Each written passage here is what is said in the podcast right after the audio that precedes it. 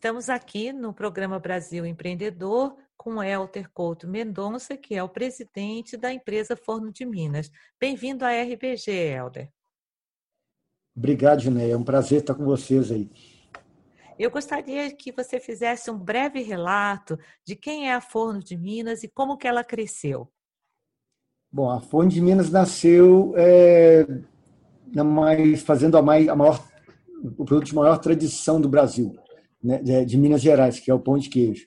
É, pão de queijo é muito tradicional na cultura do interior de Minas Gerais e depois de ter morado um ano no exterior e tudo, é, fazendo é, intercâmbio, quando voltei, é, eu absorvi um pouco da cultura da, da, alimentação congelada, que já era forte nos Estados Unidos dos anos 80, e resolvi pegar né, essa, essa maior iguaria que a gente tem em Minas, que é o pão de queijo, e começar a fazer congelado. Aí o negócio foi prosperando, crescendo, a empresa foi, foi desenvolvendo e acabou virando uma marca nacional e tudo. É, isso nos anos 90. E por que, que você optou vender a empresa nessa época? Bom, é, a Fone Minas nasceu um pequeno negócio, né? Nasceu um negócio dentro de casa e tudo, e, e prosperou bastante. Eu acho que a, a, a conveniência, a praticidade do pão de queijo é, congelado, associado à, à qualidade do produto que a Fone de sempre se predispôs a fazer, é, caiu muito no gosto do consumidor e com isso a gente cresceu muito. O pão de queijo, é, a gente criou essa categoria no Brasil, é, acabou virando uma categoria importante, medida, medida pela Nielsen, e a gente nos anos 90 é, né, assim, a gente atendia o Brasil inteiro, a gente começou o movimento de exportação e nós éramos, na época, líderes absolutos é, no mercado brasileiro. E isso, na época, despertou a atenção de uma multinacional que já tinha entrado no Brasil, já tinham comprado da Danone a marca Frescarinho de massas frescas. Eles queriam uma empresa que fosse líder em uma categoria de congelados e tudo, que eles queriam botar uma plataforma de produtos congelados. Na época, nos procuraram com uma oferta quase que irrecusável. Isso foi em 99, a empresa já tinha nove anos, e a gente acabou tomando a decisão de vender muito em função de ser uma, assim, ter sido uma proposta muito boa. E aí, o que, que aconteceu? Bom, é, dez anos se passaram, né? A Fone Minas ficou dez anos na, na, na mão dos, dos americanos. É, nós vendemos um negócio para Pillsbury, que em 99, em 2000 a Pillsbury foi incorporada pela General Mills. E a percepção que a gente teve é que é, essas multinacionais, talvez é, o pão de queijo por ser um produto tão típico, tão tradicional e, e a gente sempre respeitava muito a, a, fórmula original, que é a mesma receita que a minha mãe tinha quando ela morava no interior, era a mesma receita que a gente fazia na Fonte de Minas. E, e ao longo dos anos, é, com os americanos, acho que toda vez que os executivos eram pressionados por melhorar o resultado, é, aumentar a rentabilidade, eles, é, eles cortavam na receita para melhorar o, o, custo. E com isso eles foram tirando, é, modificando muita receita, diminuindo muito o queijo. A, a referência que a gente tem é que quando nós é, a receita que nós entregamos, que nós fazíamos, né, é, na nossa gestão, que é essa receita tradicional, é, que veio da minha mãe, da minha avó, do interior de Minas, que tem é, 20% de queijo na formulação, que é quase a mesma quantidade que tem de polvilho, é, ao longo dos, desses 10 anos, a, essa quantidade diminuiu de 20% para 2% de queijo. A, a, formulação realmente já não era mais pão de queijo, já não era mais o mesmo produto, e o consumidor foi percebendo que, que, a, que a marca já não entregava mais aquela qualidade, e foi deixando de comprar e tudo. E o resumo é que nós vendemos um negócio em 99 que vendia 1.600 toneladas por mês. É, em 10 anos, eles diminuíram de 1.600 para menos de 500 toneladas, o que não sustentava o negócio. Aí, com isso, é, eles aproveitando também na crise de 2008, 2009, em 2009 eles fecharam a indústria, né, mandaram demitiram todos os funcionários, fecharam a indústria e tudo e eu tive a oportunidade de recomprar a marca e recomprar os ativos e recomeçar o negócio. Se você comparar os dois momentos da empresa sob a sua direção, Qual deles trouxe os maiores desafios?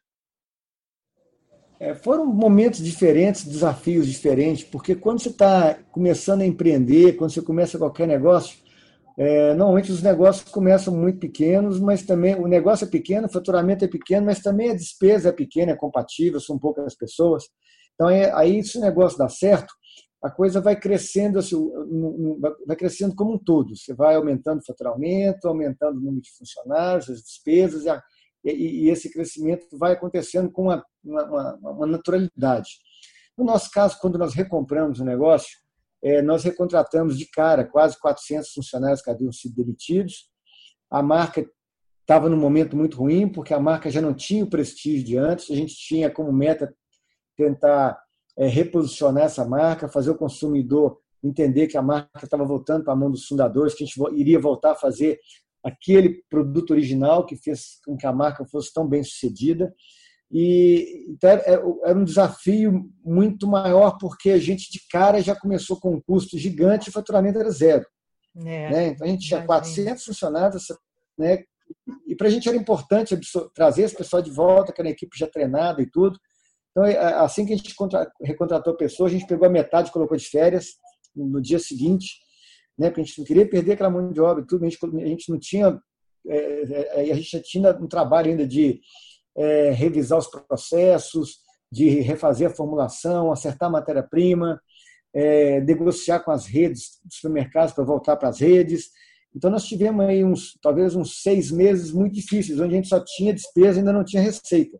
Uhum. Então, até que a gente começou a ter uma receita compatível com o tamanho do negócio, com, com, com o que o negócio custava, é, isso foi aí quase dois anos. Então, a gente trabalhou é, nos primeiros dois anos com um prejuízo muito grande, mas sempre muito otimista, que, se a gente desse conta de é, fazer um bom produto, se a gente desse conta de comunicar o mercado, que a gente voltava a ter a qualidade, que o consumidor iria é, voltar a experimentar a marca, voltar a experimentar o produto, o produto Minas, voltar a comprar e a gente conseguir reconstruir o negócio. E foi o que, foi, que aconteceu né, ao longo desses anos. Como é que é, tá? Hoje já se passaram aí sete anos. Sete anos.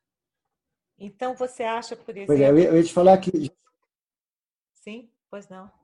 Ah, bom, eu ia te falar que já se passaram sete anos, só o ano passado é que a gente conseguiu é, alcançar aquele volume de venda que a gente tinha lá em 99, quer dizer, a gente, né, é, as 1.600 toneladas, quer dizer, nós começamos do zero em, 2000, em, em 2009, só em 2016 é que a gente já, né, a gente já conseguiu de novo alcançar aí a, em torno de 1.600 toneladas por mês, Hoje a gente está com alguma coisa perto de 1.800 toneladas.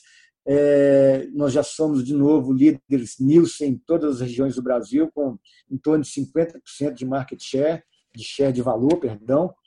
É, né, a segunda marca é tem um pouco menos de 7%, então a gente já conseguiu realmente, né, é, com a entrega da qualidade, recuperar né, a maior parte do mercado que a gente tinha perdido.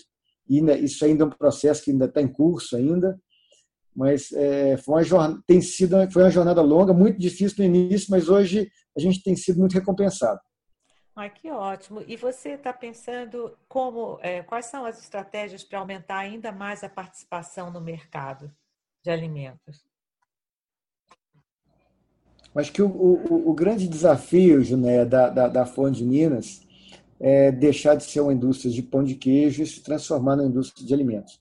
Então, a gente vem investindo muito é, no lançamento de novos produtos, investindo bastante é, novas linhas de produção. Então, hoje, além do pão de queijo, nós temos uma infinidade de outros produtos, alguns direcionados para o autosserviço, né, que é para o retail, para o varejo, alguns direcionados para o canal de food service, que para a gente é um canal importante, o canal de food service, então, hoje nós temos na Fonte de Minas é, mais de 200 SKUs, mais de 200 produtos, quando a gente considera todos os tamanhos, sabores. Aí nós estamos falando de, além do, do, da família pão de queijo, aí, que são é, quase 10 itens, né? A gente tem pão de queijo de vários tamanhos, é, palito de queijo, pão de queijo fit, pão de queijo gourmet, é, biscoito de queijo, chip. Além dessa família pão de queijo, a gente tem folhados, empadas, empanadas, pão de batata, é, quiche, é, massas, lasanha, que nós lançamos recentemente, agora na, na APAS, em São Paulo, dois meses atrás. É, então, a gente já tem hoje uma, uma infinidade de, produto, de produtos e como a Fonte de Minas ela é muito reconhecida pela qualidade do pão de queijo, pela qualidade, né, o pão de queijo realmente posiciona a Fonte de Minas como uma empresa bastante premium no mercado. A gente é, é segue essa linha nesses novos produtos. Então, é, é, é, todos os novos produtos, o objetivo é fazer é, um produto bastante premium, com bastante qualidade. É, nesse, dando um exemplo, na lasanha que a gente acabou de fazer agora, uma, uma, uma lasanha com posicionamento de preço, alguma coisa perto de 20% a 30% acima da lasanha da Sadia, que é a lasanha líder de mercado, mas a proposta nossa é uma entrega de qualidade muito superior né, com ingredientes é, caseiro, é, com dentro do que é essa filosofia que a gente tem na Fonte de Minas, que é fazer a coisa o mais caseiro, o mais natural possível. Então, a gente não usa glutamato, não usa nada artificial, né? É, a gente compra os vegetais, processa os vegetais aqui, compra a carne, moe, cozinha, faz tudo aqui para a gente garantir que, que os produtos são é, é, é, é, o mais natural possível. E você então, isso é o que a gente vem né, fazendo né, para na, na chain, né? Com isso, você mantém o controle do que vai. A gente controla todo o processo, controla toda a cadeia, a gente controla toda a cadeia, todos os processos. É exatamente isso. Então, a gente hoje tem dois canais de crescimento. Um é esse canal, que é desenvolver né, desenvolvimento de novos produtos, novas categorias. É, e o outro canal é a expansão geográfica, é, né, que aí, aí entra as, as oportunidades de globalizar o pão de queijo, de exportar o pão de queijo para outros países. A gente aposta muito no potencial do pão de queijo de se tornar um produto global, né? de, de ser talvez como uma pizza, um croissant e tudo, um hambúrguer. Acho que o, o pão de queijo é um produto que todo mundo que vem ao Brasil apaixona, gosta do pão de queijo. E além de ser um produto é, é 100% natural, que eu acho que está muito em, em linha com a, é, com, com, com o que o mercado quer comprar. É um produto naturalmente sem glúten, gente é certificado é, é, GF, gluten free, é uma certificadora americana. A gente Como... tem essa. Uma... A internacionalização, você começou pelos Estados Unidos e depois você veio para a União Europeia. Como que está mais ou menos a trajetória? A gente começou pelos Estados Unidos, né? foi o primeiro país, até porque no início da, da, da Quando foi a data? Quando foi os Estados Unidos? Ah, os Estados Unidos a gente já tinha começado antes de vender a empresa lá em 97, 98. Uhum. Né? E a General Mills deu continuidade e a gente, assim que, tom, que retomou o negócio, a gente voltou a, a atender o, o, distribuidor importante que a gente tem nos Estados Unidos. Né? Nesse momento, ele já né, ele, ele, ele, ele tinha parado também de comprar. E a gente começou pelos Estados Unidos porque os Estados Unidos têm uma população é, muito grande de, brasileiros. Né? É, exato, é o maior e, grupo e a, de expatriados. Primeiro, é. E o nosso primeiro movimento foi, foi buscar os países onde é, tem mais brasileiros, que é o caso da Inglaterra aí na Europa, né, Portugal, é, é, alguns países da América do Sul. Então, depois dos Estados Unidos, a gente é, começou a trabalhar em alguns países da América do Sul, no Chile, no Peru, no Uruguai. Né? A Argentina estava passando por um momento difícil, então agora que a gente está estruturando para poder é, é, começar na Argentina. A gente está começando na Colômbia agora. É, esse, então, esse primeiro movimento nosso foi de é, né, trabalhar onde, onde tem mais brasileiro, no Japão, a gente também distribui no Japão. E agora nós estamos no segundo momento nos Estados Unidos. É, no ano passado nós abrimos uma subsidiária nos Estados Unidos, adequamos o produto para né, atender o mainstream americano, para atender o consumidor americano, que é um produto já pré-assado, que é um produto que tem mais conveniência, é um pão de queijo que tem que você prepara em cinco minutos, já assado, você só aquece. Uhum. E a gente apresentou esse produto ao mercado em algumas feiras, né? A gente participou de, de, de NRA, que é uma feira de restaurantes, a gente participou de uma, uma algumas vezes de uma, de uma, feira que chama Fancy Food, que, que é uma feira direcionada para produtos especiais, e a gente teve uma, uma aceitação bastante positiva por parte dos compradores dessa, das redes americanas. Uhum. Com isso, a gente, é, no ano passado, conseguiu é, estar, né, quer dizer, disponibilizar o produto, vender para mais de 12 redes. Isso significa em torno de 3 mil lojas, 3 mil supermercados nos Estados Unidos hoje que tem a marca Fone de Minas. Ai, que ótimo. E né? o grande o grande desafio nosso nesse mercado é, é, é realmente é o sellout, é, é fazer com que aquele consumidor que não conhece tudo experimente o produto, tenha experiência de consumir o pão de queijo, que a gente acredita muito, que uma vez que a pessoa experimenta o pão de queijo, ela vai comprar. É, é uma coisa que todas as pessoas gostam, né? Você tem, é, assim, não conheço nenhum estrangeiro que tenha provado e que não tenha gostado.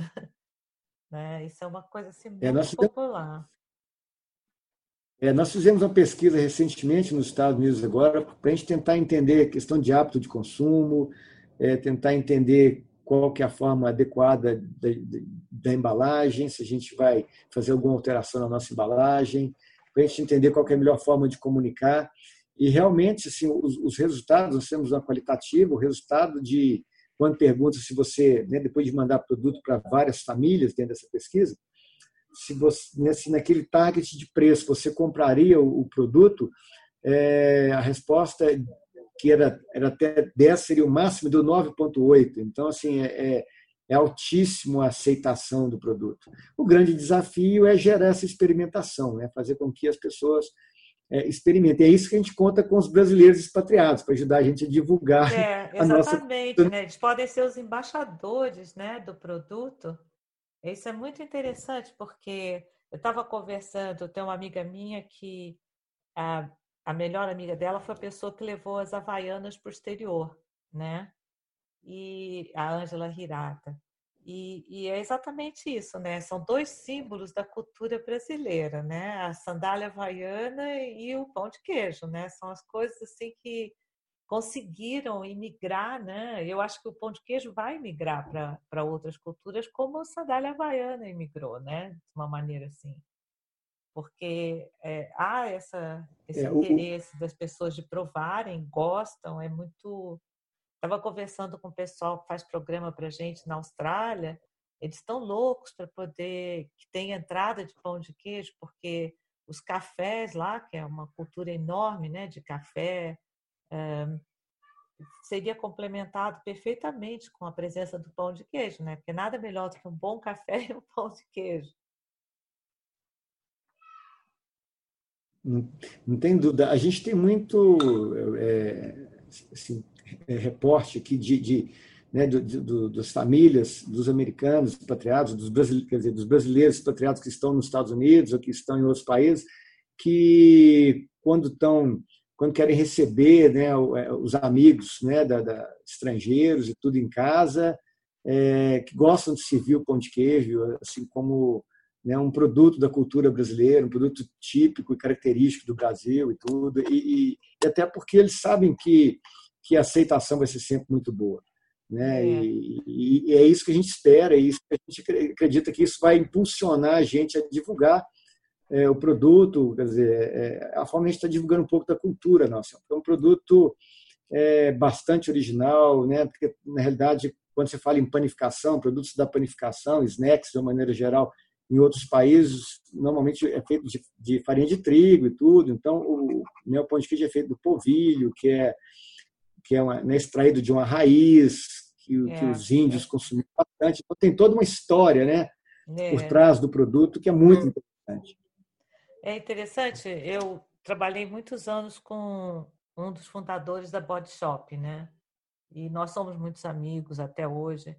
E, e a gente estava conversando, porque quando a Body Shop foi vendida para a L'Oréal, a paixão, o ativismo, tudo isso, a multinacional não, não levou à frente, entendeu? Então vira só uma marca com produtos de qualidade, como pode ser qualquer outro produto, você está entendendo? E é, é, difícil. Você notou exatamente isso quando você vendeu para uma multinacional, não tinha paixão, não tinha. É, quase que a dedicação muda, né? Eu acho que quando você vem de uma empresa familiar, é, você vê aquilo quase como um, um, um filho, né? Você tem uma dedicação, uma paixão para todo mundo que está envolvido, que é diferente. Eu acho que isso, de certa forma, é percebido na qualidade do produto, na maneira como a empresa é levada à frente, né? Você uh, acha que, por exemplo, agora uh, a Forno de Minas, essa reputação que ela tinha no passado, está restaurada e você se sente assim, vamos dizer assim, numa posição boa de já ter colocado para trás aquele hiato uh, de não ter a empresa sobre a presidência de, uh, da tua família? É, é, eu acho que o, o, que aconteceu é que é, o pão de queijo era uma iguaria mineira que acabou virando uma iguaria brasileira, né? O produto ele difundiu, ele, né? De Minas Gerais, acho que ele foi para o Brasil inteiro. Então, é, e é uma iguaria nossa, é um produto nosso e que passou a receber um tratamento de commodity da multinacional. E não é uma, não é uma commodity. Pão de queijo é um produto que a gente trata com carinho, com cuidado muito especial na escolha dos ingredientes. A Fonte de Minas fabrica o próprio queijo. A gente faz um queijo, matura esse queijo por 90 dias, que a gente precisa, sabe que a gente precisa de ter é, esse queijo é, maturado para agregar sabor ao produto. É, a gente escalda o polvilho, os nossos processos a gente faz aqui da mesma forma que minha mãe fazia na gamela de madeira lá na fazenda, a gente faz aqui hoje com escaldamento, com tudo. Isso tudo foi deixado para trás na tentativa de baratear esses processos, de, de, né, de baratear o custo dos ingredientes. Então, com isso, acho que o produto perdeu toda essa característica de, de ser uma iguaria, de ser um produto é, típico. Né? E, é, e o consumidor percebeu é, o consumidor foi percebendo que não tinha mais aquela entrega, que não era a mesma coisa, que não. Né, você, você gosta, mesmo aqui em Minas e tudo, você, aqui em Minas a gente recebe as pessoas na casa da gente com pão de queijo. A pessoa, é. ah, estou indo na sua casa fazer uma visita, vai chegar lá, pode ter certeza, tem um café e um pão de queijo Exato. Então, é, é, e a gente, e ninguém quer decepcionar a visita, né? Você quer, né? Você quer que, pô, que a visita é, come, que seja um momento prazeroso, né? que fique encantado, que seja prazeroso e tudo. Então, isso foi deixado de lado, assim, toda essa questão cultural, é, né, isso, foi, isso foi simplesmente ignorado, né? e com isso a, a empresa não, não sustentou. É, agora eu acho que o desafio é ter os embaixadores brasileiros para seduzir as outras culturas, não? Pois é, nós temos que aproveitar a sua audiência aí para pedir os brasileiros aí que, que engajem, que, né, que fiquem engajados. É. É, Exatamente. Né, né, no não, trabalho não... de difundir aí a, a, a, cultura brasileira aí, né, através do, do pão de queijo, que hoje é um produto que representa muito bem a culinária brasileira né, no mundo todo. É. Né? Tem, são vários produtores, às vezes, locais que estão fazendo. É, tem algumas empresas, além da Fonte de Minas, também tentando começar a exportar e tudo. A gente incentiva muito, porque a gente sabe que quanto mais gente estiver exportando, quanto mais gente estiver fabricando pão de queijo, difundindo o produto, né, todos vamos ganhar. Não, isso é certo. Então é pedir aos ouvintes para né, convidar vamos, os amigos gringos aí, tudo aí. Vamos promover o pão de queijo que é sempre adorado e muito bem-vindo, né?